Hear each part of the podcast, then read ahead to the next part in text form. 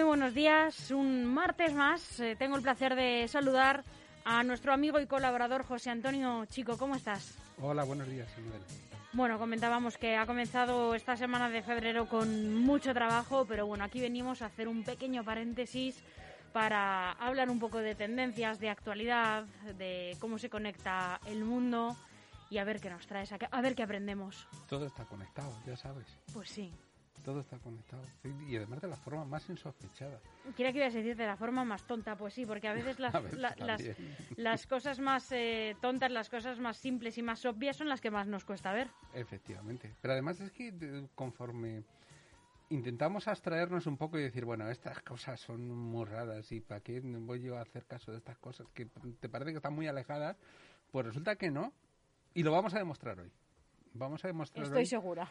Vamos a demostrar hoy. Bueno, lo vas a demostrar tú. Bueno, por lo menos lo vamos a intentar, ¿no? Vamos a demostrar hoy cómo cosas tan aparentemente alejadas como la situación geopolítica tiene que ver directamente eh, con nuestras hipotecas.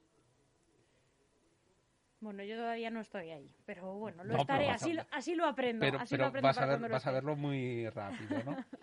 bueno, vamos a ver. Eh, estos días estamos asistiendo, todos lo sabemos, porque es noticia de portada en muchos informativos, eh, a una situación de crisis eh, militar ¿no? en, en Ucrania. Bueno, en la frontera de Ucrania se han concentrado tropas soviéticas y bueno, pues eso está teniendo un, un efecto muy claro. Y es que las previsiones económicas que dábamos por ciertas y por seguras hace un mes, pues ahora corren el riesgo de no valer absolutamente para nada.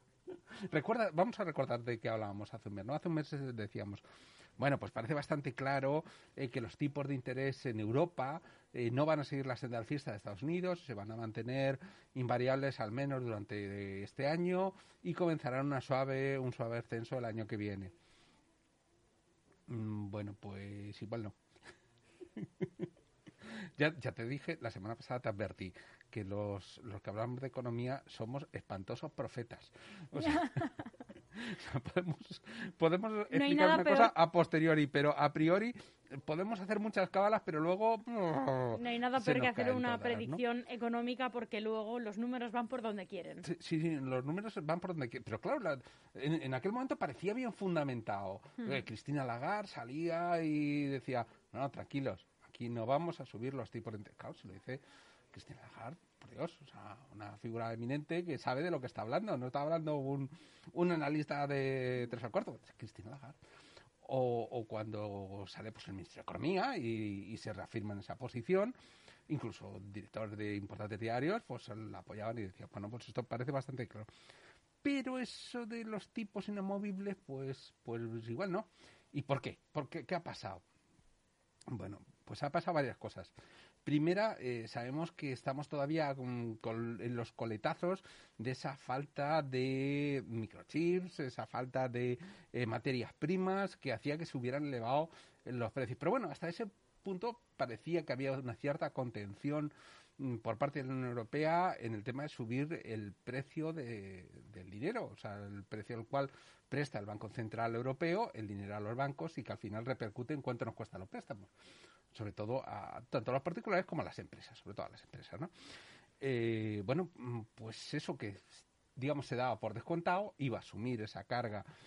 Claro, eh, no tenía en cuenta el problema de la situación geopolítica actual. ¿Qué, ¿En qué influye? Pues básicamente en que eh, los suministros del combustible que se utiliza básicamente en la mayoría de Europa para, para poder calentarnos en invierno, sobre todo que es el gas, eh, y para producir electricidad también. Pues eh, se ven fuertemente amenazados, porque en caso de guerra lo primero que haría Rusia, seguro, es cortar el suministro. Y si no Rusia, lo haría Alemania. Y Alemania depende excepcionalmente, en concreto Alemania, del suministro de gas ruso. Otros países como el nuestro, ya explicamos en su momento que teníamos otras fuentes también, eh, que nosotros eh, teníamos cierta importación de, gas de Argelia y tal. Pero Europa básicamente ahora depende de ese, el resto de Europa depende básicamente de ese suministro. Eh, es cierto que se está intentando suministrar a través de barcos y tal de Estados Unidos, pero vamos, es muy difícil cubrir esa demanda que tenemos de combustible. Entonces, combustible, gas, están sufriendo un alza muy importante. Eh, claro, esto, si lo ves en perspectiva, explica muchas cosas, ¿no? Vamos a ver, ¿por qué eh, todos los líderes de la Unión Europea han salido clamando contra la nueva Rusia, diciendo cuidado, no se os ocurra invadir, y sin embargo Alemania ha tenido una posición mucho más comedida. comedida. Bueno, pues porque es que Alemania, sobre todo Alemania, depende básicamente su suministro de Rusia.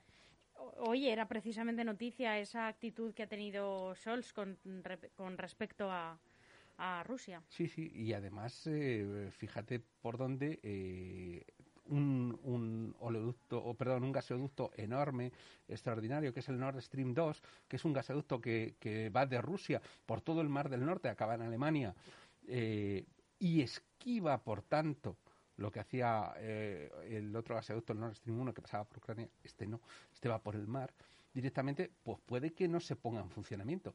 Y estamos hablando de un suministro de millones de metros cúbicos de gas.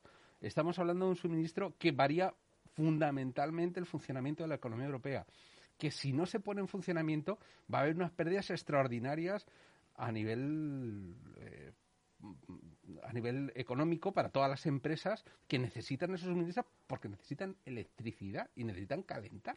O sea, lo que necesitamos todos, al final.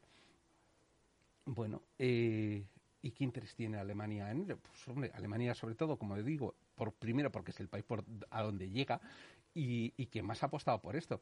Mm, Estados Unidos, mm, desde hace muchos años, ha advertido, cuidado, que os, que os vais a hacer en Europa rehenes de los rusos. Y ellos advertían, decían, de esta manera van a tener controlados porque siempre ellos van a poder decir, ¡Ah! ¿y si cierro el gas? Pero claro, es que esto no es tan fácil. esto es de decir, bueno, y si cierro el gas, cuidado, si cierran la llavecita del gas, es decir, si en un momento dado Rusia dice no voy a suministrar este gas, primero estaría perdiendo una ingente entrada de divisas, muchísimo dinero que vamos a pagar por ese gas y más en la situación actual en la cual los combustibles valen su peso en oro.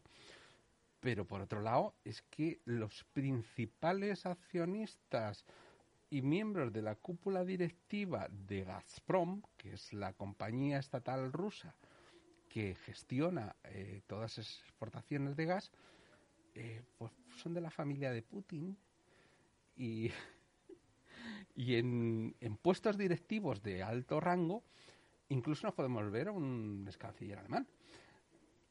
Eh, ¿Qué es lo que quiero decir con esto? Pues que no es tan fácil, obviamente, porque, cuidado, lo mismo que puede decir Rusia, también lo podría decir Alemania si mm, consigue un suministro alternativo de, gas. Eh, y, el daño se podría hacer a ambas partes. Y claro, cuando te tocan lo de la familia, o sea, te tocan a. Pues ya no es tan fácil tomar decisiones. ¿eh? O sea, que como vemos, fíjate, esto no es tan fácil eso de que un país diga, no, pues entonces cogemos y... Rusia se lo tiene que pensar muy mucho lo de invadir Europa. Ha estado durante estos últimos meses, sobre todo, eh, pues teniendo una relación mucho más cercana con, con, China para asegurarse de que económicamente no le supusiera tanto eh, un corte de los suministros por parte de la Unión Europea y Estados Unidos. Pero bueno, China puede suministrar de lo que tiene pero no de lo que no tiene. Es decir, eh, si, por ejemplo, tierras raras, China pues es un paraíso de tierras raras, ahí no van a tener problemas, pero le van a suministrar todo lo que necesite. Pero claro, es que hay importaciones tecnológicas muy importantes que se producen de los países europeos que no iban a tener. Eh, Estados Unidos, además, ha advertido y ha dicho, o sea, os sacamos del sistema económico mundial. Es decir, eh, si en un momento dado se suspende eh, la cotización de la moneda, por ejemplo, los mercados internacionales, dejan de suministrar materias primas importantísimas a Rusia, o sea, la escalada de tensión sería inimaginable. Esto ya no sería una cosilla de, no, es que quitan unos cuantos cientos de kilómetros cuadrados de Europa que lo recortan para los rusos. Entonces, se lo tiene que mirar muy bien Putin. Tiene que pensarse muy bien lo que hace. Yo creo que la cosa, espero, no equivocarme. Creo que la cosa va a quedar más en una serie de, bravuconadas y bravatas por uno y por otro. Por un lado, eh, por Estados Unidos diciendo que viene el lobo, que viene el lobo, y los otros enseñando el Oriente muy cerquita, muy cerquita, muy cerquita, pero sin llegar la dentellada. Eso es lo que creo que va a ocurrir y espero ocurra. ¿Y qué es lo que quiere? A ver, pero, todo esto por qué se origina? Pues porque Rusia había una amenaza directa en sus fronteras eh, proveniente de la posibilidad de que Ucrania acabe formando parte de la OTAN. En su momento a Ucrania se la invitó, eh, Ucrania sufrió un cambio de gobierno apoyado por Rusia, bueno, fue desmantelado ese gobierno mm, por la propia emergencia de las clases trabajadoras que se rebelaron contra él. El gobierno actual es mucho más moderado, no ha mostrado en absoluto interés por, por tener una línea continuista, pero lo cierto es que en gran parte del este de Ucrania hay una población que es eh, eh, fundamentalmente hablante, de ruso, es, eh, utilizan el ruso ¿no? como, como idioma nativo. Y esa gente se, siente más rusa probablemente que, europea. Eh, aprovechando eso, pues Rusia em, está armando guerrillas insurgentes que cada cierto tiempo van golpeando al gobierno de turno y desestabilizando la región. Pero claro, de ahí a saltar a decir, no, no, vamos a coger y tener un país. De hecho, incluso mm, pasaportes. Le ha dado, mm, al parecer, eh, cientos de miles de pasaportes rusos a, a, gente de Ucrania. Entonces, podría ser la excusa, se especula por parte de Estados Unidos, eh, podrían tener la excusa de, no, nosotros vamos a, realmente a defender a nuestros ciudadanos que están siendo amenazados, amenazados entre comillas, eso lo ven ellos, ¿no? Por, por la Alianza Atlántica. Bueno, al final, ¿qué es lo que yo entiendo que puede ocurrir? Pues de alguna manera podría haber un pacto en el sentido de, bueno, Ucrania, mm, aunque tenga cierta colaboración militar, no va a formar eh, parte de la OTAN, no va a ser miembro de facto de la OTAN, y a cambio Rusia, pues tranquilizaría probablemente, diría, ah, ya hemos conseguido lo que queríamos que y retiren sus tropas. Creo que la cosa se va a quedar ahí, porque lo que parece que no va a ocurrir es ni un enfrentamiento a gran escala, porque eso sería el inicio de una tercera guerra mundial, sin duda, mm, por lo menos directo. Otra cosa es que pueda haber un enfrentamiento soterrado a través de ataques eh, eh, tecnológicos, por ejemplo, mm, de tipo de malware, de tipo de invasión, intentar hacerse destruir eh, sistemas enemigos a través de virus y cosas así. Eh, no parece que vaya a haber una guerra gran escala y una guerra pequeña escala es que es muy difícil. O sea, es muy difícil porque ya las si cosas. Si se diera una guerra, sería lo grande. Parece que sería lo grande. Parece que sería lo grande. Ese es el. Estados Unidos ha dicho: nosotros no vamos a enviar tropas. Pero bueno, Estados Unidos es Estados Unidos. Mm, o sea, la OTAN no es solo Estados Unidos. El resto de países europeos. Mm, bueno, pero la que corta lo ha calado, hablando en plata, para bien y para mal, pues. Mm, ¿No? Bueno, bueno no lo sé yo. No lo sé yo porque, o sea, ahí los intereses, o sea, esto es como todo. ¿Hasta qué punto me vas a hacer daño? Ya, ya. O sea, si, si al final tú coges y, haces así, pero no me haces mucho daño, pues a lo mejor yo te hago así, te doy una patadilla y bueno, no como que nos conformamos. Pero como tú me des una patada y yo sienta que es muy fuerte, pues a lo mejor te la doy yo más gorda. Y, y en esa escala de tensión mm, podríamos ir a una escala bélica. Y luego, bueno, pues siempre cabe el, el, el posible error que inicie una guerra de cualquiera de los eh, soldados que llevan un cazabombardero, por ejemplo, y se le ocurra disparar, pues cuando le han dicho, usted vigile de cerca esos aviones, y, dice, esto se nos ha pasado, y, ahí la duda de si se ha pasado, no, está en territorio en ese momento, es que, y la líe.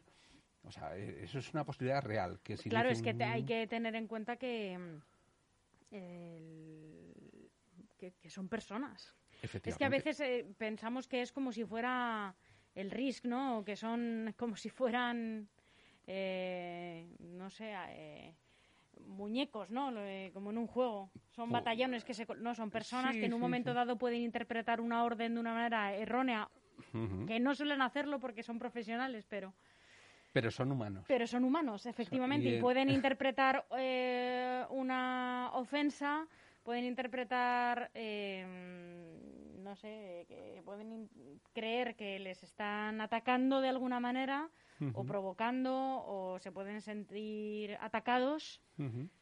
De hecho, hemos, hemos estado en situaciones en las cuales eh, hemos estado muy cerca de, tener una tercera guerra mundial.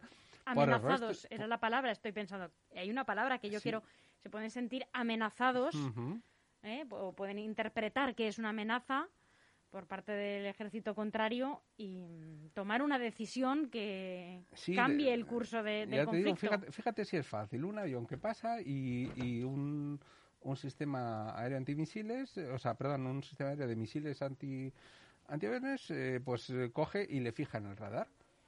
Le fija en el radar porque está dispuesto a que si se pasa de su sitio, pues puede disparar. Y el otro dice, me han fijado en el radar, porque lo, los sistemas de contramedidas están... Momento dicen, tú estás fijado en el radar. O sea, como te dispara un misil, en cinco segundos está muerto. Entonces dice, antes que tú, pues te doy yo.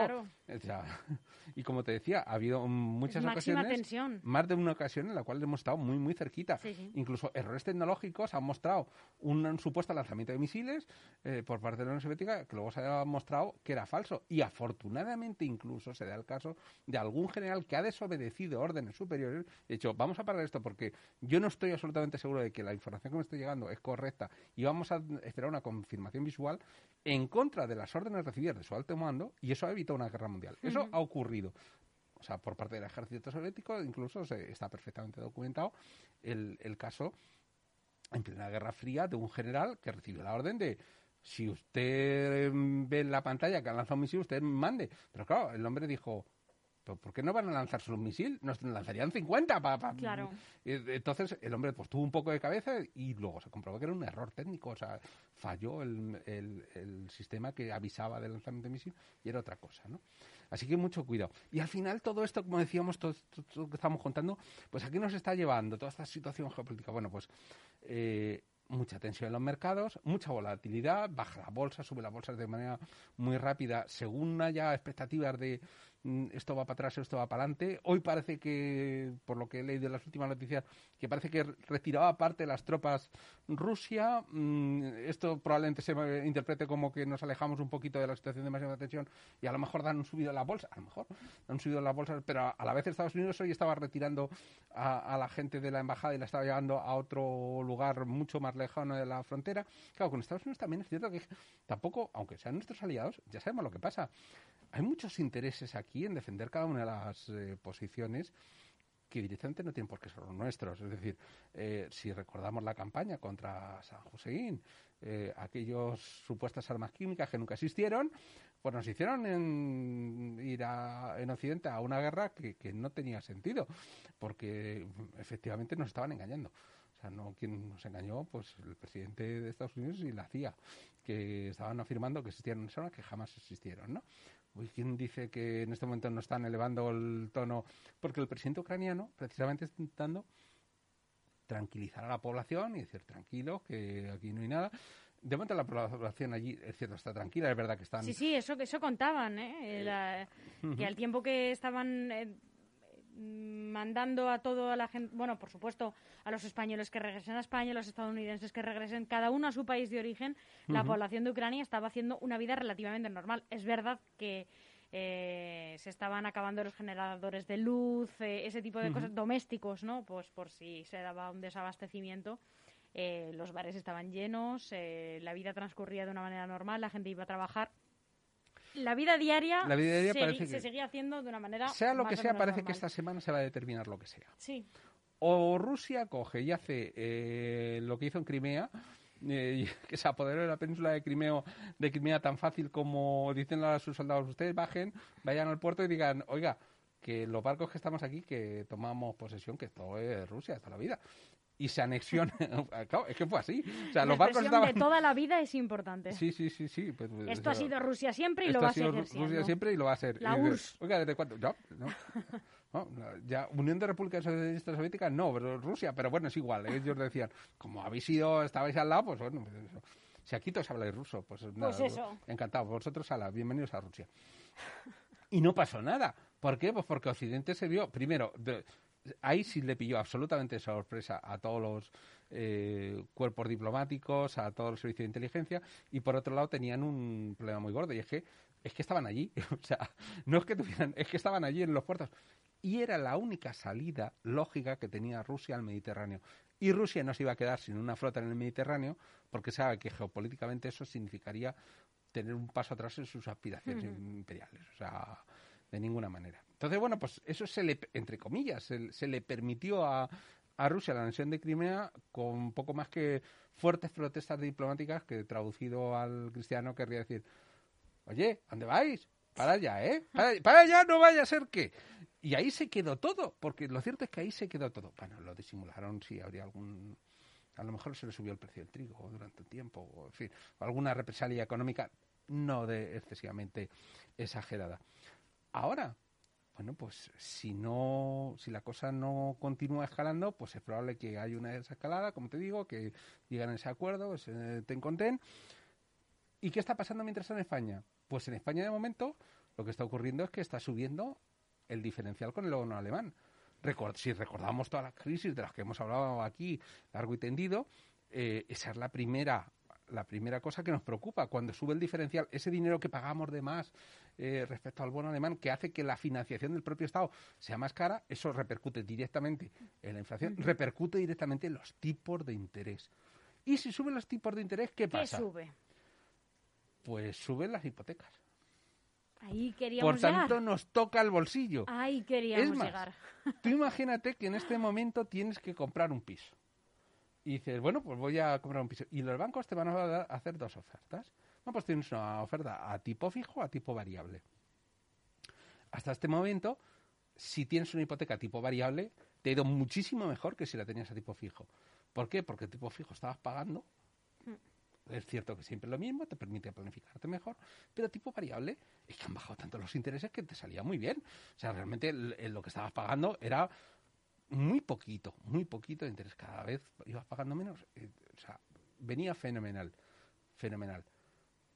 Pero, ¿y si la cosa sigue para arriba? Es decir, si continúa ese alza de los tipos de interés antes de lo que estábamos pensando, pues a lo mejor es que tendrías que coger y revisar lo que estabas pensando y decir, bueno, pues igual lo cojo a tipo fijo. Pero claro, ¿qué es lo que nos da la medida de por dónde puede ir la cosa? Pues mira, los bancos precisamente esta semana, ha anunciado subidas en todas sus hipotecas de tipo fijo. Es decir, se están previniendo también, cuidado, a ver si no vamos a ganar suficiente. Claro. Porque al final ellos son, esto ya sabes, pase lo que pase, al final la banca gana, ¿no? Esto es como en el casino. Pues al final mm, nos ocurre también en la economía de, de, los comunes mortales lo mismo. Pase lo que pase, al final la banca gana. Y la banca eh, parece que han, han ganado poco, beneficios extraordinarios este año eh, pasado, bueno, pues, o sea, más que nunca, eh, y a lo mejor aquí quieren ganar más. Quieren ganar más. Puede ser. Total, que al final hemos visto cómo los delirios de Putin eh, pues se pueden Puede transformar. repercutir hasta la última persona que tenga la última casa de un barrio cualquiera, que no sepa prácticamente ni eh, sí, y además, y además diga, no me interesa esto. Bueno, pues es que nos debería interesar todo lo que va a nuestro bolsillo. Y muchas de las cosas que van a nuestro, bolsillo dependen de esa alza de tipo de interés, del Banco Central Europeo, de esa diferencia de bono alemán, de eso que pueda hacer o no a Rusia, de nuestro propio salario mínimo, que ahora podemos estar contentos porque hemos subido el salario mínimo. Parece que, oye, que, que la situación, sobre todo para mucha gente que tiene mm, pues muchos productos financieros asociados a eso. Le puede ir mejor, puede lo vamos, vamos a ver en nuestro bolsillo, digo, no, no el mío, eh, digo en nuestro bolsillo, en el bolsillo común, hablamos en programa magistético siempre de que hay muchos eh, sueldos que están asociados a ese a, ese mm, salario mínimo. Pero sí, claro, si suben los tipos de interés, a lo mejor ese salario mínimo el año que viene ya no nos parece tampoco y va a comenzar una cierta conflictividad con la patronal que parece que de momento ha asumido que es lo que hay, que esto son lentejas. Sí, porque no, se necesita de su aprobación para... Efectivamente. O del consenso para subirlo. No, mira, se ha buscado por todas las maneras, pero es que la patronal me parece también quiere recuperar eh, más pronto que tarde todo lo que han dejado de ganar, que no perder, ¿eh? Todo lo que han dejado de ganar de forma general, ¿eh? durante la pandemia. Así es. Pues Antonio, un millón de gracias, como siempre, conectando el mundo. Conectando el mundo estamos. Nos vemos el martes que viene. Muy bien. Un abrazo.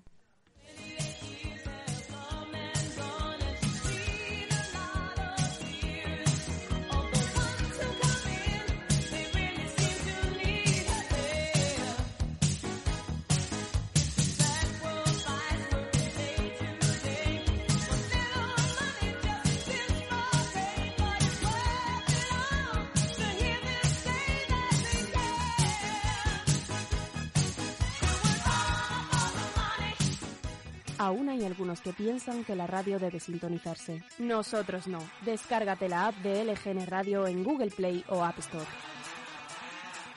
DEFERS, profesionales de la construcción para empresas y particulares, especialistas en reformas, interiorismo y decoración. DEFERS, estudiamos tu proyecto y te asesoramos acompañándote en todo el proceso. DEFERS, máxima calidad.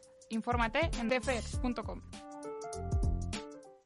Con la unión de Grupo M, gestoría con más de 15 años de experiencia y QDR Comunicación, expertos en marketing digital, redes sociales, creación de contenido web y diseño, nace QDR Gestión Integral, creatividad y compromiso, todo en uno.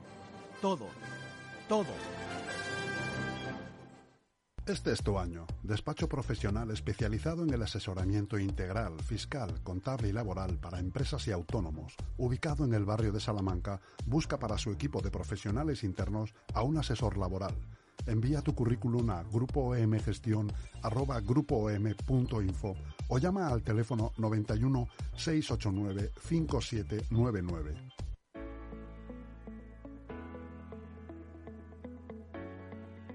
Vive en el hogar que te mereces en la próxima construcción de Grupo EM en Loeches, con 72 viviendas de altura de 1, 2 y 3 dormitorios, 1 y 2 baños, con garaje y trastero, grandes patios y diseños modernos. Llama al 91-689-6234 o contacta con nosotros a través del email grupoeminmobiliaria.grupoem.info o a través de la web www.grupoeminmobiliaria.com.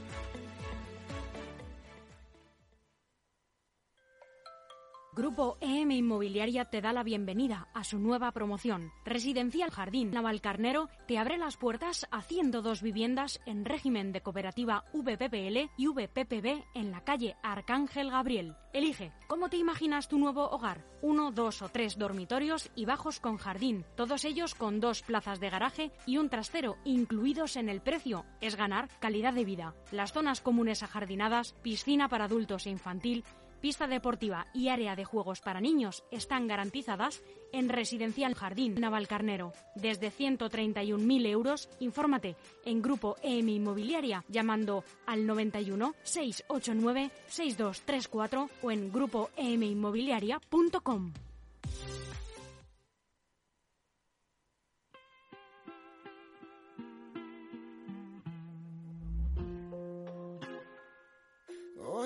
Volví a casa y la vimos vacía. Por cada día que pasa está más fría.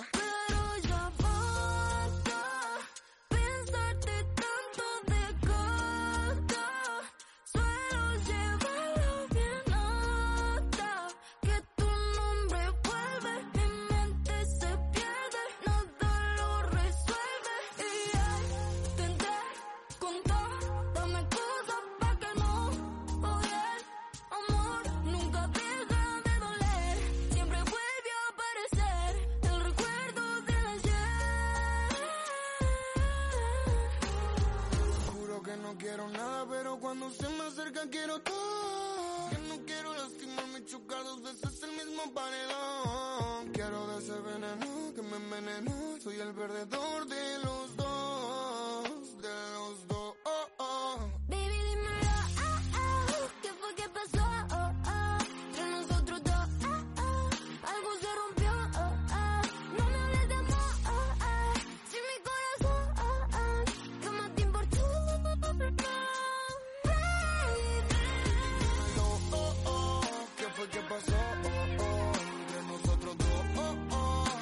se rompió, oh, oh, no hables de amor, oh, oh, si mi corazón, oh, oh, jamás te importó, no, no, no. Quisiera que salgas de mi cabeza, no puedo dormirme, soñarte me estresa, si yo que vi pasar el de la tristeza, tú eras la chofer, ya perdí la fe, ya perdí, ya perdí, ya perdí, ya perdí.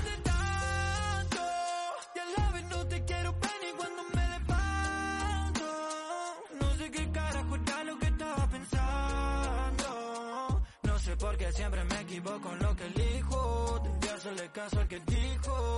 Hay que lanzarse la espalda y el karma ya tiene una deuda contigo y eso yo lo sé. Que ya ganaste, pe- pe- perdido, no tiene sentido intentar otra vez. No me repitas algo que ya sé. Encuentra bien a veces que fallé. No fuiste tuyo, también te lloré. Pero aprendí y después te solté. Estás en mi mente y no en mi habitación.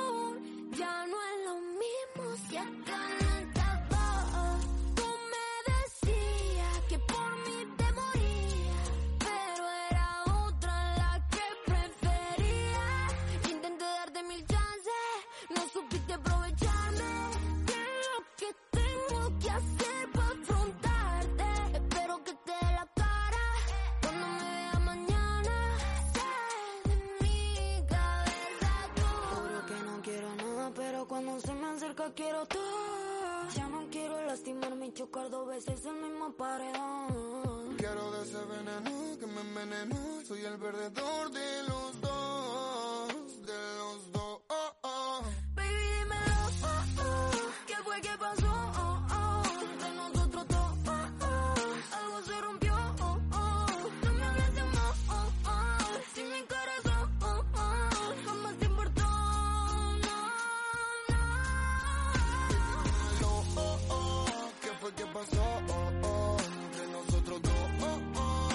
Se rompió,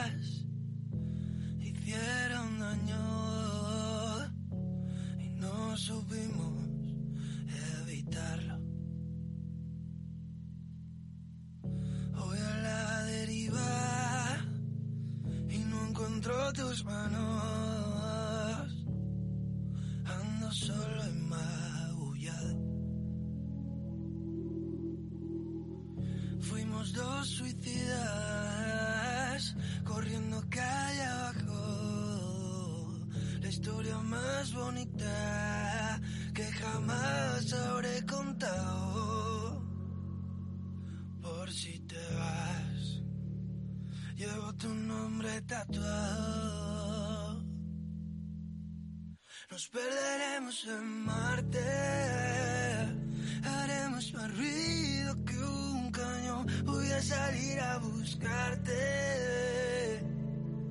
El universo será nuestro salón.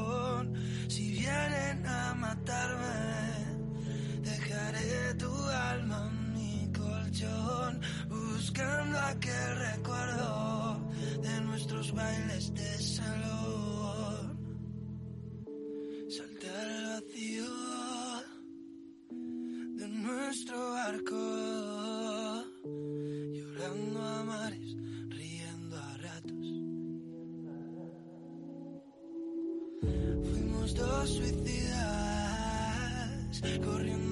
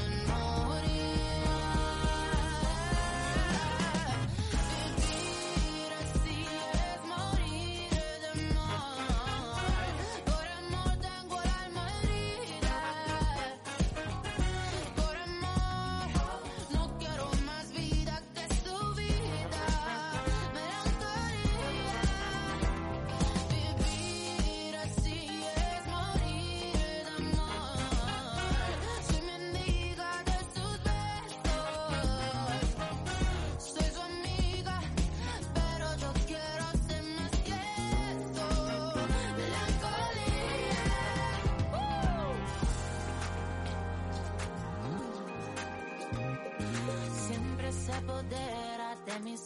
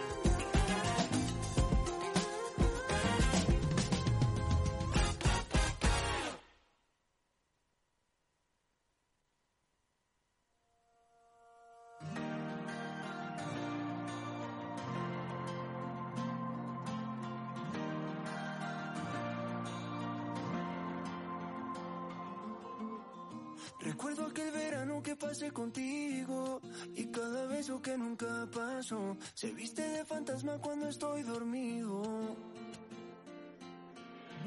Pasamos de repente del calor al frío y tu recuerdo no se congeló. Hoy no puedo creer que estés al lado mío, porque solo tú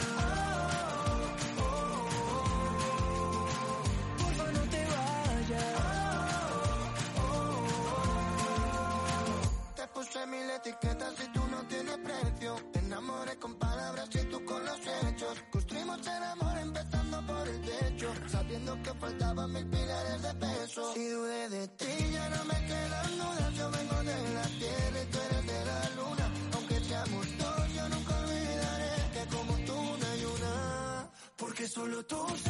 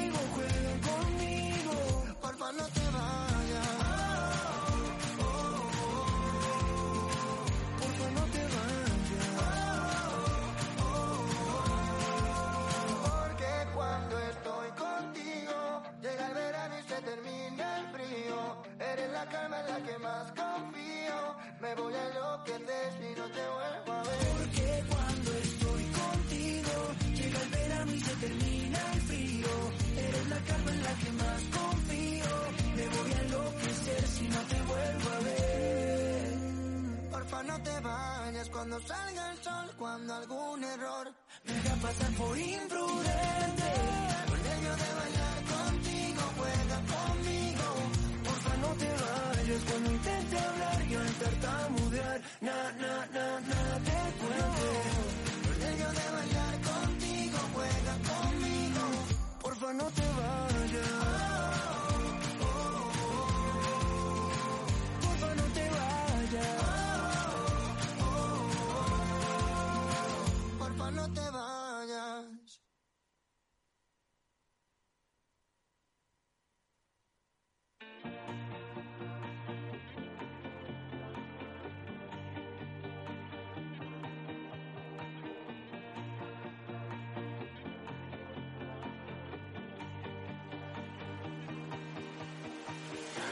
Creamos leyendas del lugar que no estaba de moda y lo pusimos a brillar más que aquellas parolas. Fuimos poesía en cada paso, niña, poca broma. Tengo de testigos a más de un millón de personas. Quiero un coche antiguo y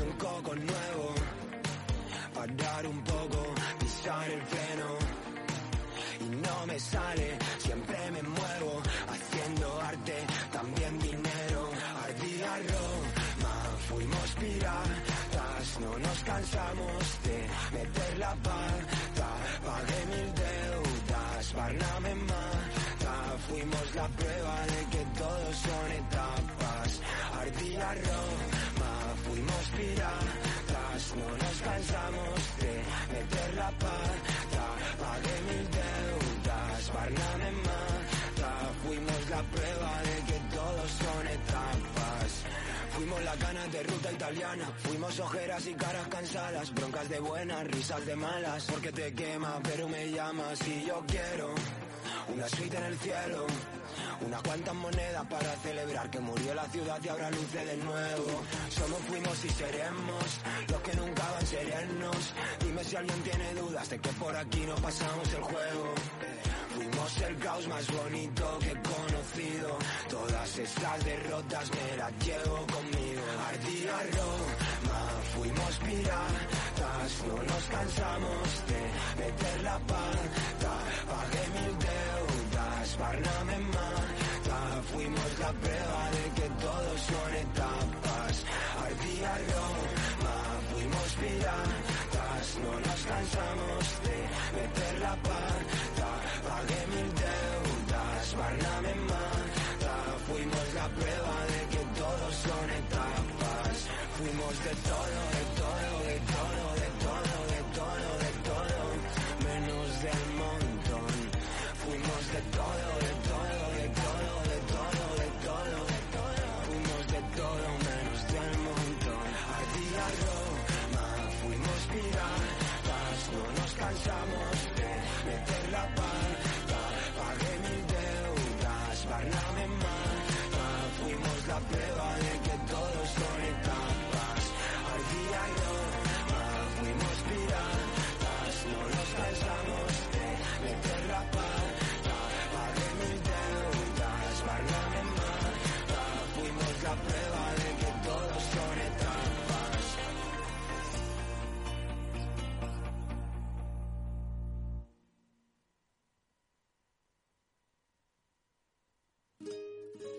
Buenos días, qué bueno que a mi lado sigas. Qué sorpresa ha sido despertarme y mirarte a ti con mi camisa. Una noche un poco loca, pa' ver cuando se repite. y Tú te pones la ropa, pa' que yo te la quite. Quédate otro par de horas, pero si quieres irte. Solo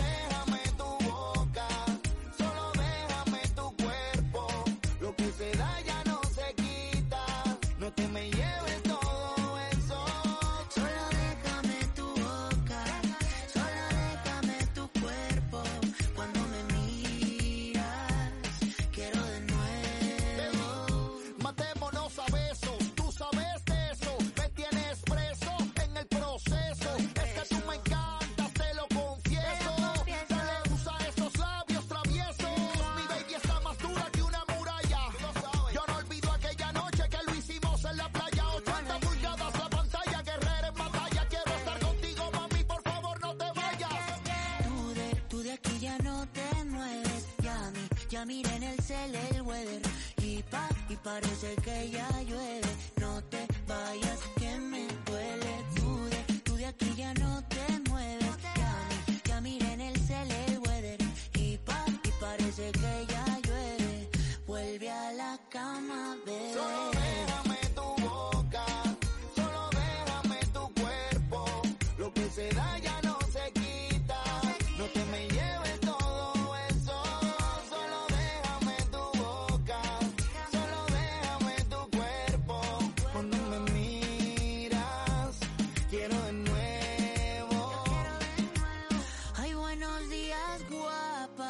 noche la de ayer. Dime que tienes ganas de comer. Te hago café y luego vemos qué hacemos. Pero seguro que a la cama volvemos. No sé pa' qué te vistes, pa' que luego te desvista. Quiero recorrerte y yo soy tu turista. Mirada coqueta de modelo de revista. Si te vas te llevo, yo soy tu taxista. Y tú de, tú de aquí ya no te mueves. Ya mi, ya mira en el cel el weather. Y pa, y parece que ya llueve.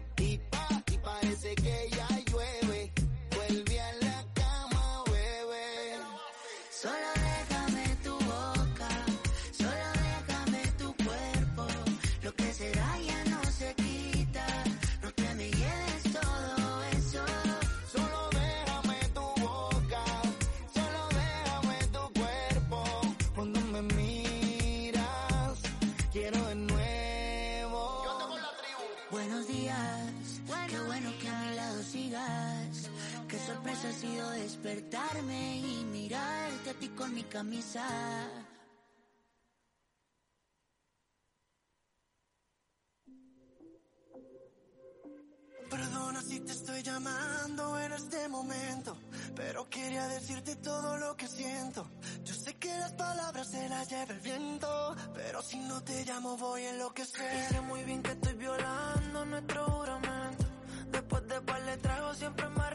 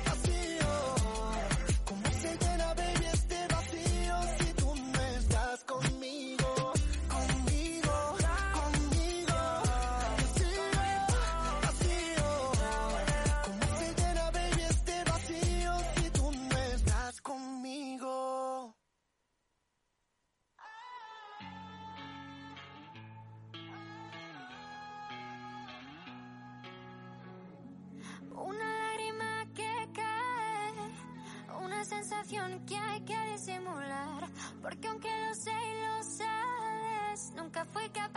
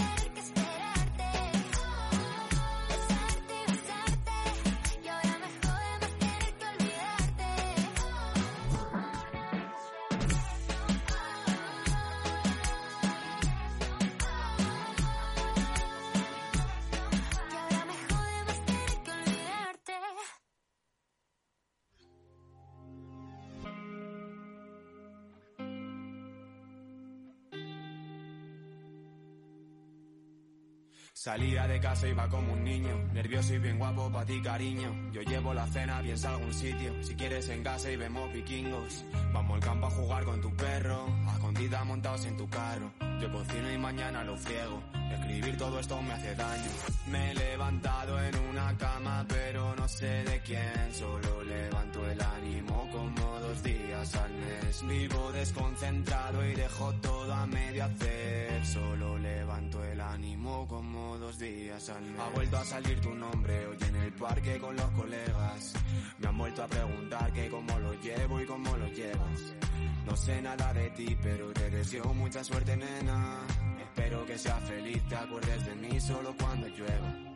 Recuerdo meterme en líos pa' conseguir que me llames. Ahora finjo que voy a lo mío y que no necesito a nadie.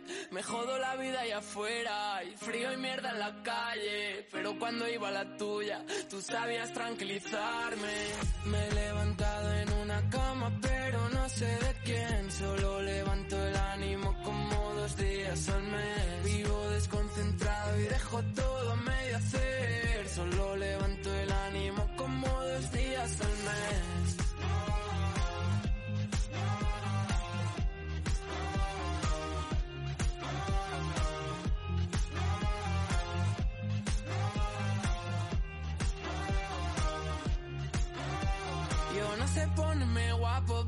puse mi mejor chándal. Se me dio la vuelta todo con el vestido que me llevabas. ¿Te acuerdas cómo pasaban las horas volando en tu cama? Y ya ni me llamas. Si no es pa' echar mierdas en cara.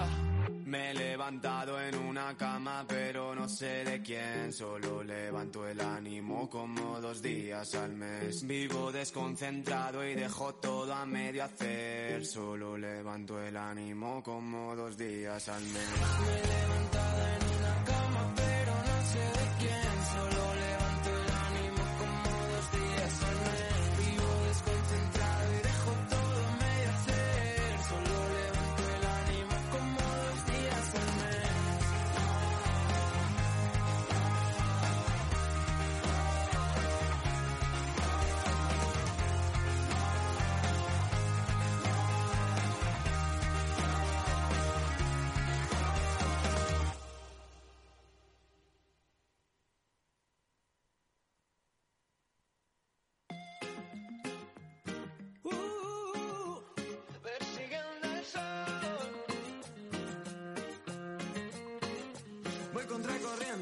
Alanda.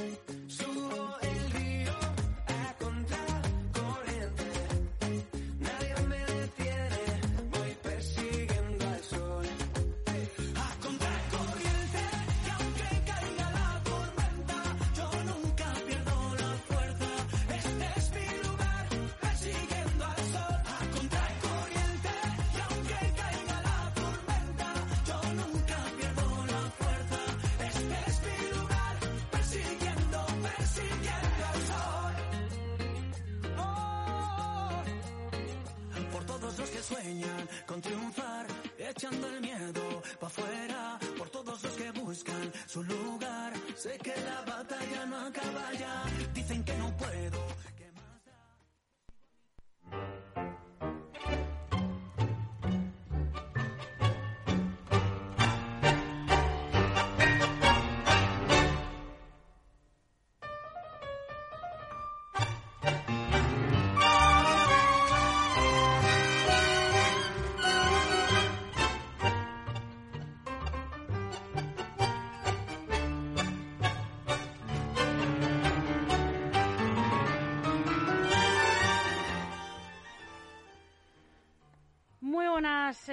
casi casi tardes para los que hayáis comido, muy buenos días para los que no, como yo y como creo Francis, que como muchos habrá tomado una cañita con un pincho. Todavía no. Todavía no, vaya por Dios. Estamos pendientes.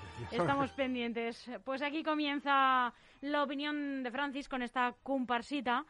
¿Qué tal, Francis? Bueno, pues eh, eso, nada. eh, menos mal que la Nada nuevo bajo el la sol. actualidad nacional eh, y, y autonómica, supongo que va a ser intensa de aquí a de aquí a finales de 2023. Va a ser una campaña electoral continua, porque si no, de Leganés no tendríamos nada que decir. La inactividad es total y más que va a serlo. Acaba de saltar esta, esta mañana la noticia, o esta mañana o ayer, la noticia de que eh, la administradora, solo admi- la administradora, no, ¿cómo se llama? Sí, administradora. ¿Interventora? Interventora, solo admite los expedientes para llevar a cabo acciones firmados por un funcionario. Pero resulta que la mayoría de los servicios de este ayuntamiento ya no están dirigidos por funcionarios. Están dirigidos por personal laboral. No entiendo, y yo creo que no lo entienden ni los trabajadores del ayuntamiento, por qué esa medida cuando la mayoría de los ayuntamientos del, del entorno funcionan con laborales y funcionarios igualmente. Entonces, mm, es otra rueda en el palo de una inactividad lacerante del ayuntamiento de Leganés, que es que no hace nada. Y la mejor prueba de que no hace nada es que en, en las páginas de la prensa local vuelve a aparecer estos días, no sé si ayer o antes de ayer, la noticia de las ventanas de los colegios. Sí. Sí, debe Sí, ser sí, sí. lo único que han hecho desde que tomaron posesión. Y hay otra cosa más grave. Después de la crisis de los... eh, Una vez, eh, creo que la vez anterior, conté cuántas veces había llegado esa nota de prensa y eran tres sin contar esa.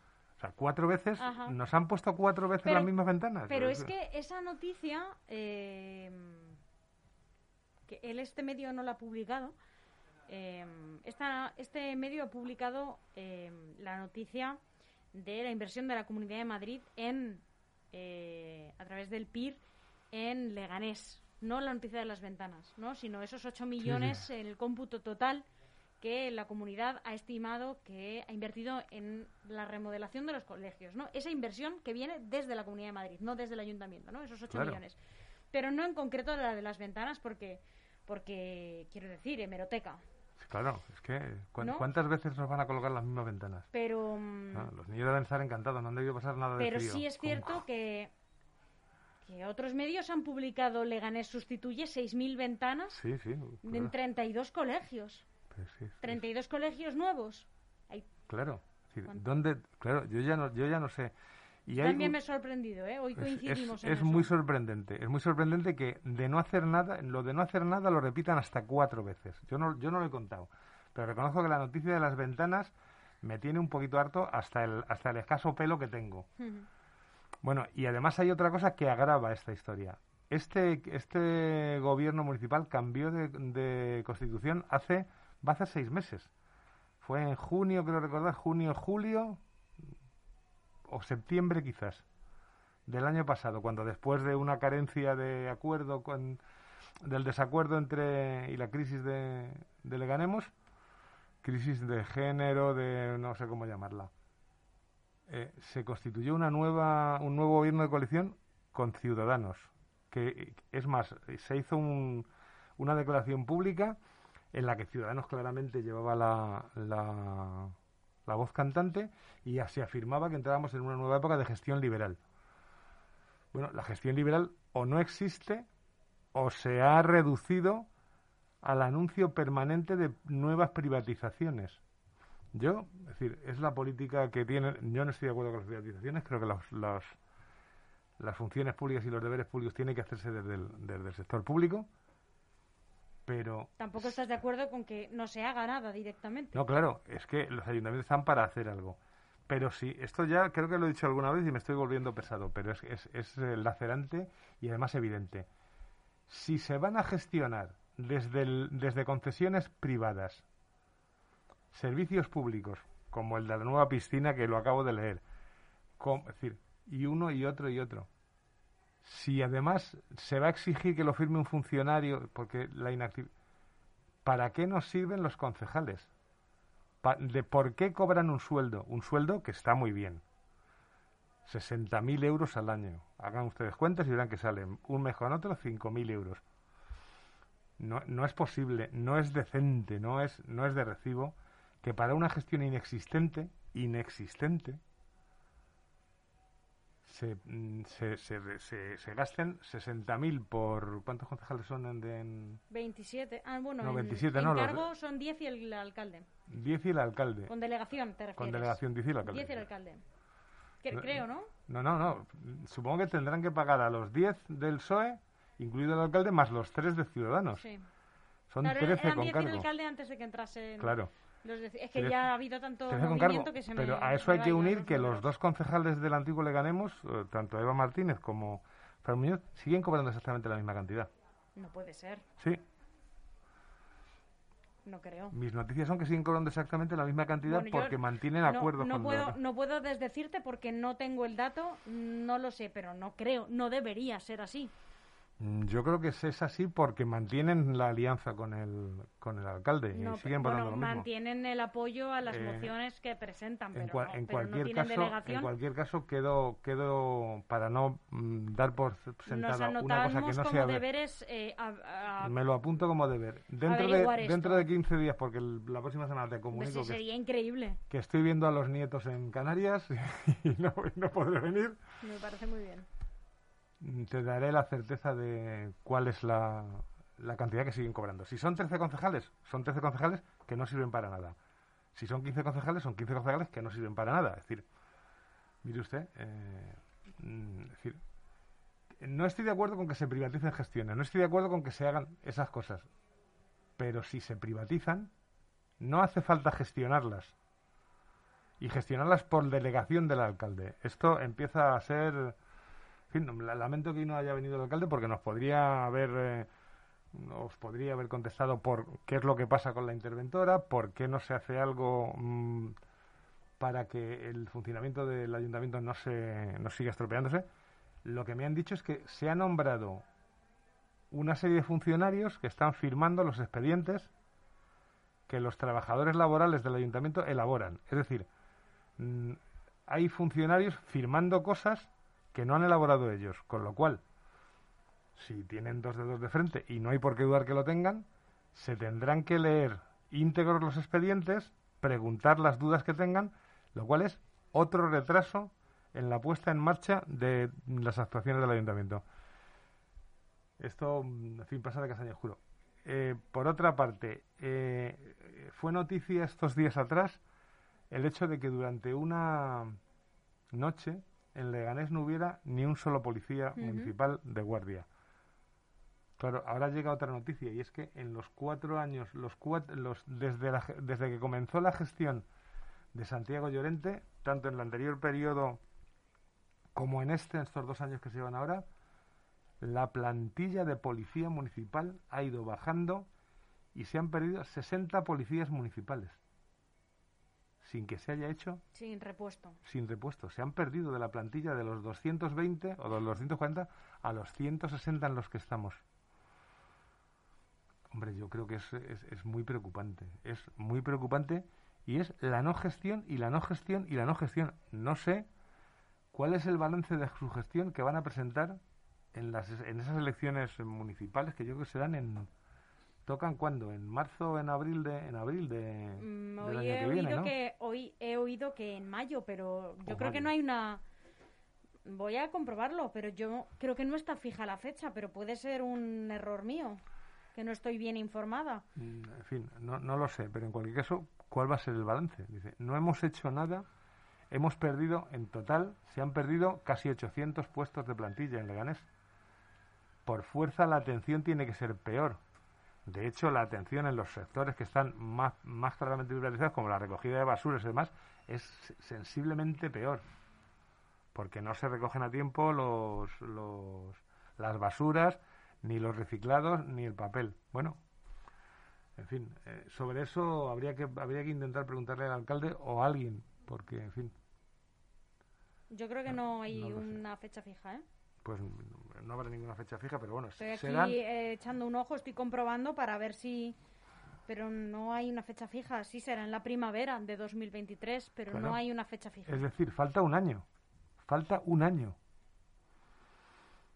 No sé cuál va a ser el balance de esta, de esta gestión. Y, y claro, en fin, es, es, es decir, es, es muy desesperante desde el punto de vista de los medios o, le hace- o haces la pelota y, y dices que todo va estupendamente, o no tienes nada de qué hablar, porque no hay, nueva, no hay ninguna gestión. Ninguna. Con 13 concejales en un equipo de gobierno Y con una mayoría tan grande. y con una mayoría tan grande. Es decir, no tendrían ningún problema. Es que es complicado que vuelvan a sacar una mayoría tan grande. Mm, Yo creo que no es complicado porque eso depende de la ciudadanía. Y la ciudadanía en Leganés ya ha demostrado más de una vez que vota en función de lo que se vota a nivel nacional. Que no tiene es que es complicado que el Partido Socialista reciba de nuevo ese apoyo. Eso también es muy complicado. A no Yo ser lo veo que- complicado hoy. a no ser que hoy, en, el, en el año que queda empiece a notarse que es otra cosa que tampoco tenemos noticias, es decir, ¿en qué se están invirtiendo? ¿Se están invirtiendo con corrección? ¿Se están invirtiendo bien el dinero que está llegando de, de Europa? El Partido Socialista tiene un, tiene un año o año y medio para dejar claro en qué ha invertido el dinero y para que la gente empiece a notarlo. Empiece a notarlo claramente. Y en eso no va a poder contar mm, eh, con la política de Estado del PP, porque la política de Estado del PP en este sentido ha sido ir a Europa y boicotear eh, la, la recepción de los, de los fondos. A boicotearlos descaradamente. La famosa visita de los 14 alcaldes a Bruselas, o la cuentas con detalle y es de chiste. No les recibió nadie. Les recibieron dos consejeros, dos consejeros del Partido Popular Europeo que no tienen nada que ver con este tema. Pero hacen, hacen un viaje a Europa, 14 alcaldes del PP. ¿Vaya usted a saber con qué fondos? Para nada. Para poder decir que han ido a poner a parir la gestión de los fondos. De verdad que somos un país muy peculiar. Sí, la verdad que ha quedado en agua de borrajas la nada, visita. en nada, en nada. Bueno, es- Bueno, tampoco se le ha dado una repercusión antes de del, via- del propio viaje. Se le ha dado, bueno, van a ir encabezados por Almeida. Bueno, bueno, pues van a ir, pero luego la verdad que ha quedado... Nada, pero na- nada, en nada con sifón, No. como las visitas, sucesivas visitas de Casado. La verdad es que Casado está haciendo ímprobos esfuerzos porque el Partido Popular le eche. Las, las elecciones de, de Castilla y León, que es eh, que ha sido su apuesta personal y en la que implicó a todo el partido, porque no hay que olvidar que llevaron allí Yo es que no entiendo bien la estrategia de Pablo Casado, pero será porque por más que hablamos de política y por más política sobre la que leo, nunca terminaré de entenderla, ¿no? Es como como a la gente que le gusta mucho el fútbol, pero chico que no lo entiende. No, Eh, a pues ver. a mí me pasa lo mismo, ¿no? Ahí- No entiendo esta estrategia de dinamitar un pacto que parecía eh, a, a todas luces estable, ¿no? Con un señor que no parecía un hombre, ¿no? Ni y con, y con una excusa con- ni- que, no ni tenía poco pies ni moderado. ¿no? Porque a mí Francisco Igea, oye, pues no sé, no sé cómo será de gestor ni A mí, pero no me parecía un tipo tampoco un hombre eficaz. sí La un hombre gestión- sensato sus consejeros han funcionado bastante bien Especialmente la de Sanidad. Es- ¿eh? me lo has quitado de la boca especialmente la consejera de sanidad de Castilla y León no lo sé bueno no, no entiendo bien esta estrategia Yo creo que ha sido simplemente un intento de decirle a Isabel Díaz Ayuso, oye, si tú has podido si hacer tú eso has en podido Madrid, el resto también nosotros también podemos hacerlo. Pero le ha salido completamente rana. Es decir, su opción más clara de seguir gobernando, la, la opción más clara de Fernández Mañueco de seguir gobernando, es Vox. Hmm. Y Vox es un partido que lo primero que ha dicho, y en ese sentido no se les puede acusar de no ser claros, no ha sido que no que quieren abolir todas las leyes que tengan que ver con igualdad de género y que quieren abolir todas las leyes que tengan que ver con memoria democrática. Hombre, a estas alturas, a estas alturas, abolir las leyes sobre violencia de género, ahí, ahí tiene que haber mucha negociación para que eso llegue a buen puerto. Y tampoco me parece bien que conste la postura, ah, no me parece bien a mí, me parece bastante más sensata la postura del alcalde de Valladolid, que dice, no podemos eh, decirle al PP que no se alíe con un partido como Vox y no ofrecerle salidas. Y la salida sería la abstención de los diputados del Partido Socialista en el número suficiente para que Fernández Mayo gobernara en minoría y a tirar para adelante con una negociación permanente.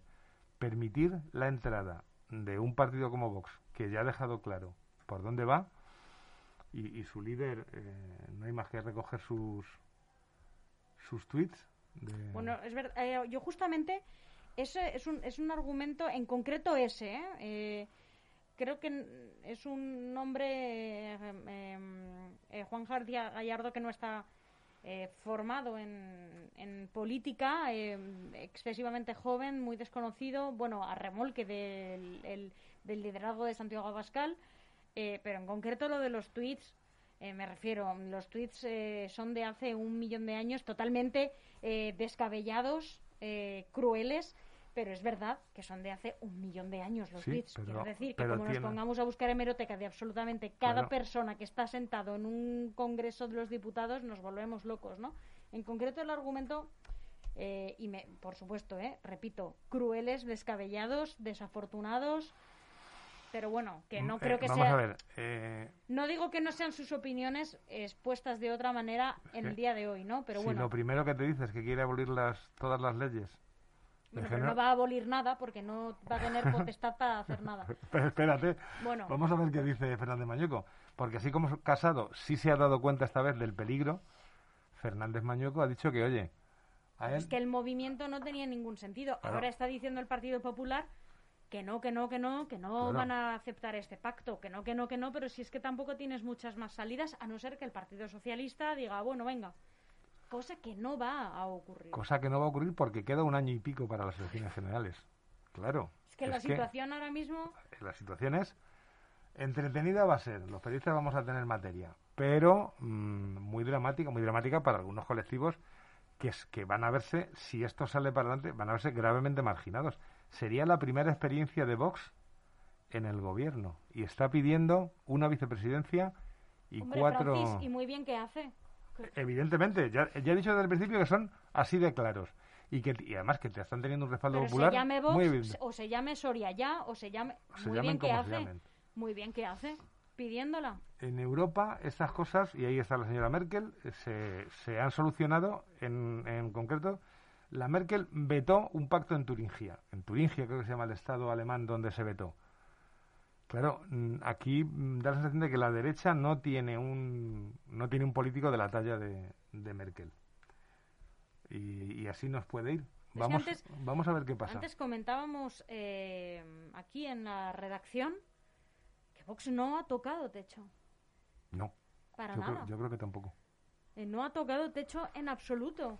Y, y le están haciendo la campaña también el resto de los partidos. sí, sí, sí.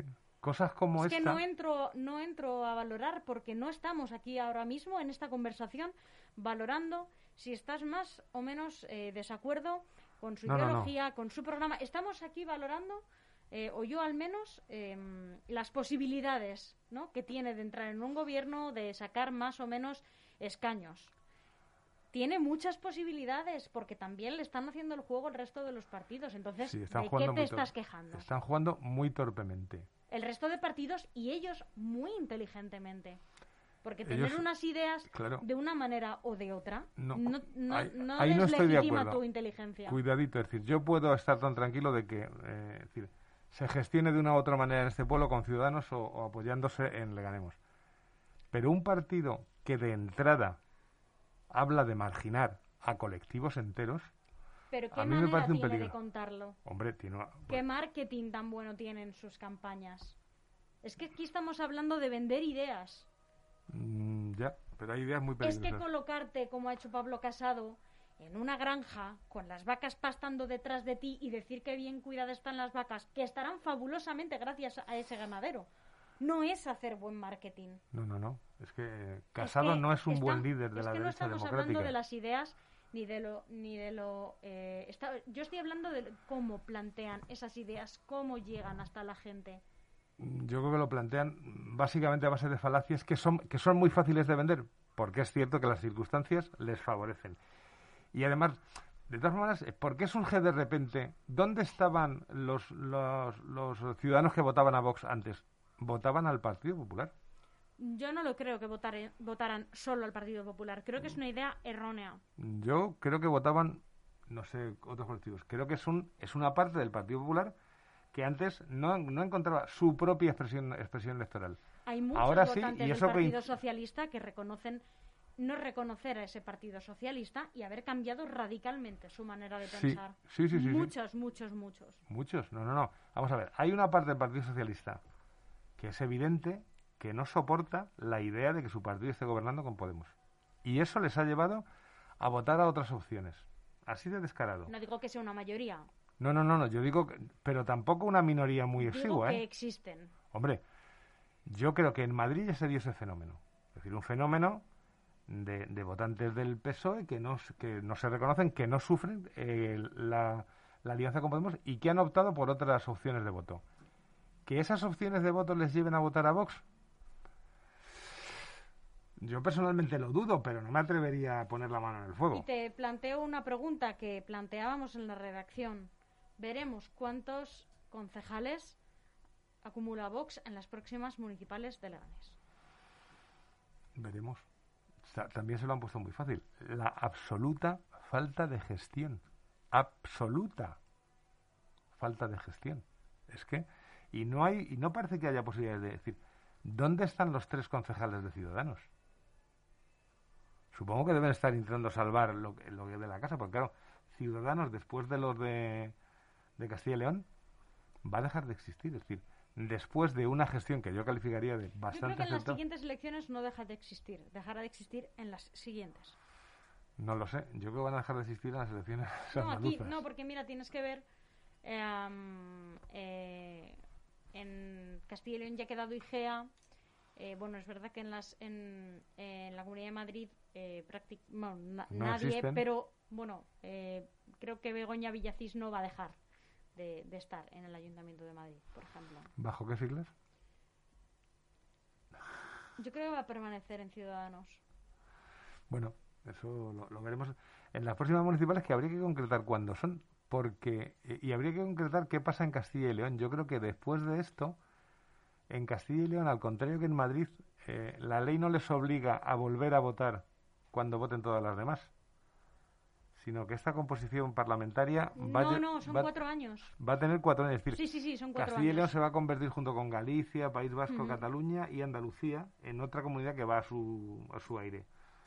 A este paso Sí, vamos son a cuatro años, efectivamente. vamos a tener una cuando no sea una sea otra vamos a tener una permanente fiesta del, del voto autonómico. Bueno, no sé si es lo mejor que le puede pasar a este país, que yo creo que necesita estabilidad. Efectivamente. y no- Básicamente y no- estabilidad. Y no, no, sé, veo no sé si este país que también, pero desde luego la ciudadanía sí la necesita y no nos la están dando. Vamos a ver. Vamos a ver, Francis. Muchas gracias y, Nada, y a comer. vosotros. A comer, efectivamente.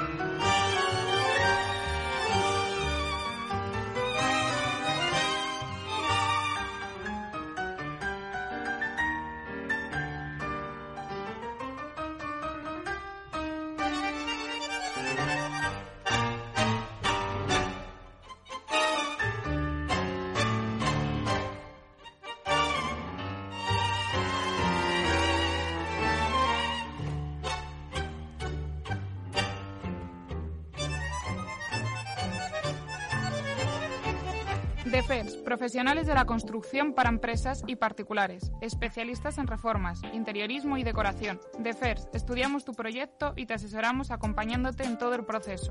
DEFERS, máxima calidad. Infórmate en defers.com. Con la unión de Grupo M, gestoría con más de 15 años de...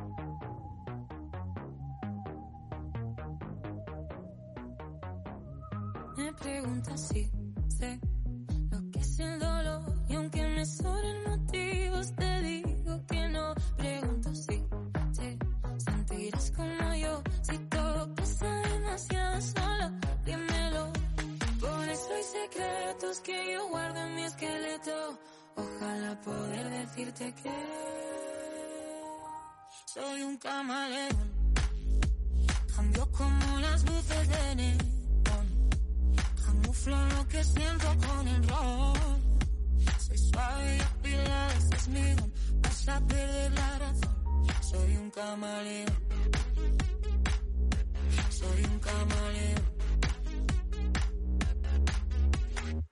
Al final me convertí en un reptil. La piel gruesa para parar tu misil.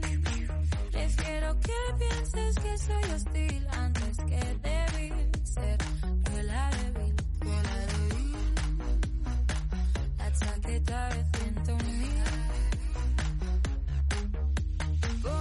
secretos que yo guardo en mi esqueleto. Ojalá poder decirte que soy un camaleón.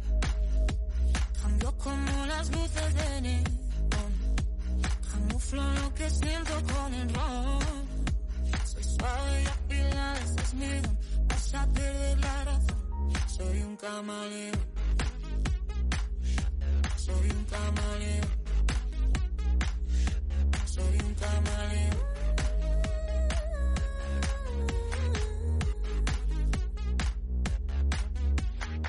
Cambio de piel, tengo una cara B.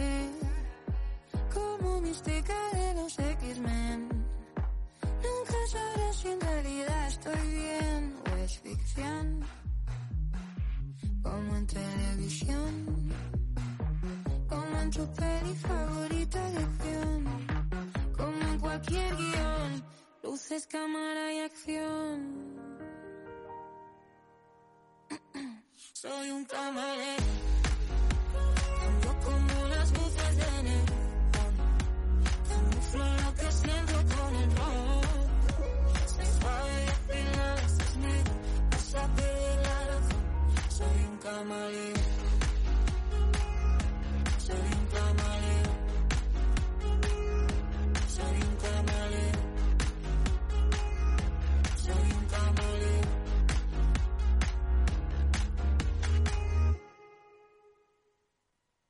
Todo va bien pero me siento regular. Una de cada cien veces me paro a revisar Porque a veces río y luego rompo a llorar. Calor y frío, me siento bipolar. A veces algo que no sé identificar Y es que creo que no es nada en particular Pero tengo la mala costumbre de callar Y aunque preguntes nada no te lo voy a contar. Porque no lo sé ni yo Si me pasa algo o no. Estamos todos mal, acéptalo Estamos todos ocultándolo. Estamos actuando, fingiendo que nada es para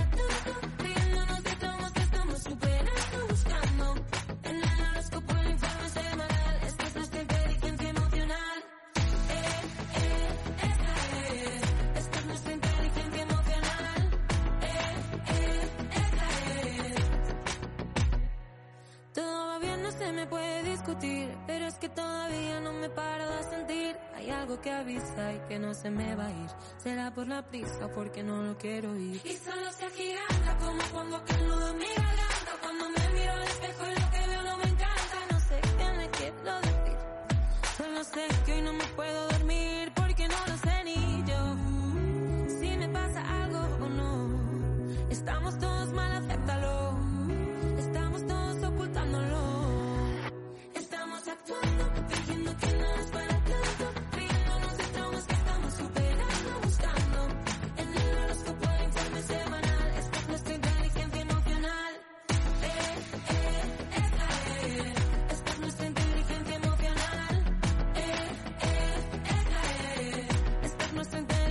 emocional. No sé si sabremos qué hacer.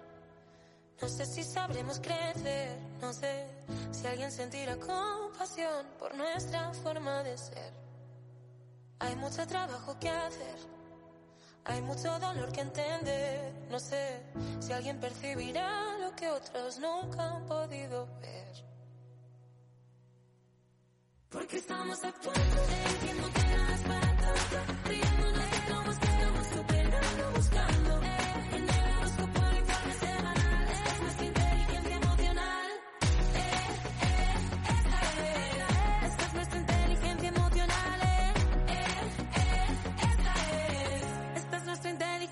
emocional. Es, es, esta es. Esta es. Esta es nuestra inteligencia emocional. Eh. Es, es, esta es. Esta es nuestra inteligencia emocional.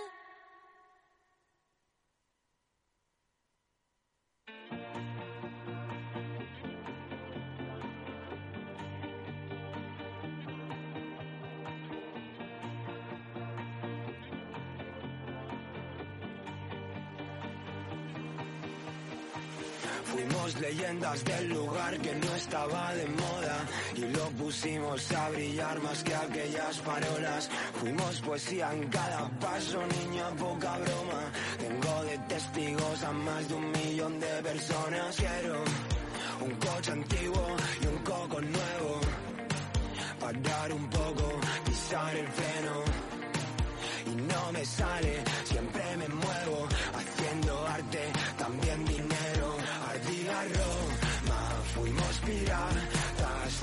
Cansamos de meter la pata.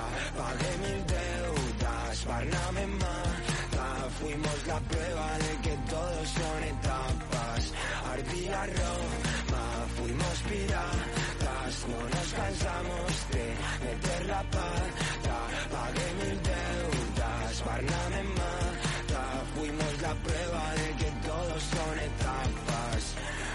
Cana de ruta italiana, fuimos ojeras y caras cansadas, broncas de buenas, risas de malas, porque te quema, pero me llamas y yo quiero una suite en el cielo, unas cuantas monedas para celebrar que murió la ciudad y ahora luce de nuevo. Somos, fuimos y seremos los que nunca van serenos. Dime si alguien tiene dudas de que por aquí no pasamos el juego. Fuimos el caos más bonito que he conocido.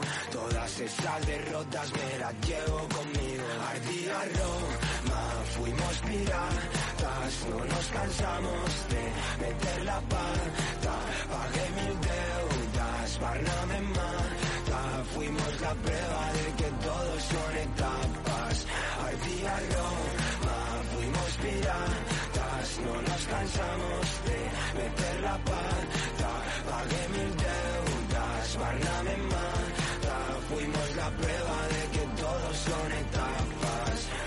Fuimos de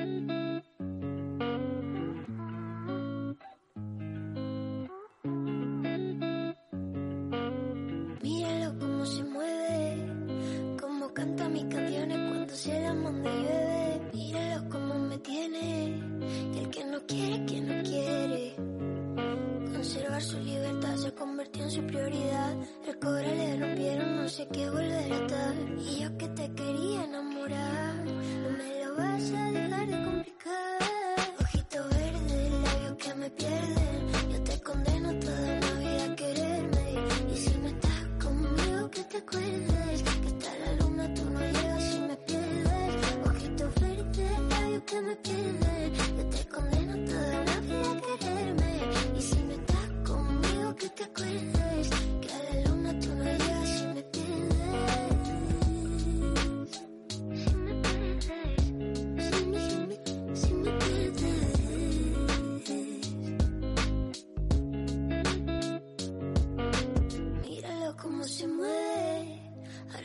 Quiere que me aleje. Me pide que me quede. Que a nadie más yo bese.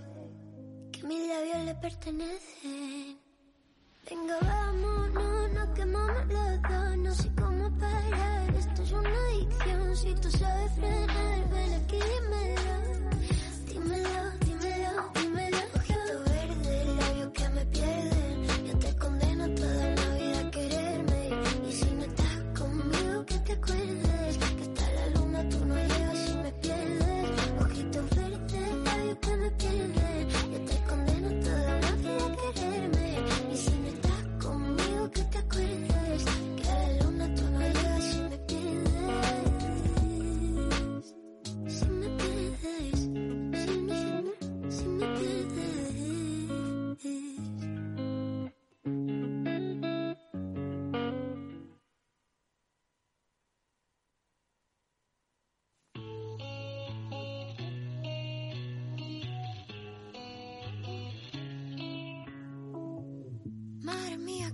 hace para tanta conexión?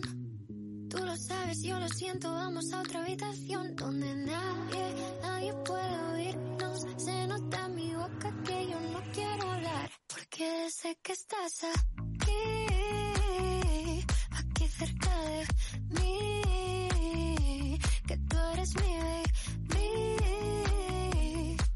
Ese recuerdo de tenerte sin